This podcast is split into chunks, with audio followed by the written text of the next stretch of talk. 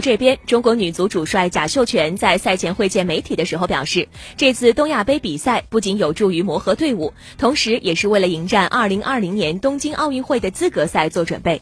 贾秀全说，这次中国女足参加东亚东亚杯有两层的意义：一是加强队员之间的磨合与了解。世界杯的比赛之后，女足队伍在人员上做了一些调整，有一些新队员加入，有曾经进过国家队，但是在最近半年或一年没有入选的队员重新加入，因此借助东亚杯能够增进他们的融合和了解。二是也为明年东京奥运会资格赛的备战来进行准备。亚洲球队之间加深了解和交流，对于中国女足而言具有很大的意义。在今天下午的三点十五分，中国女足将会迎来东亚杯的首个对手——韩国队。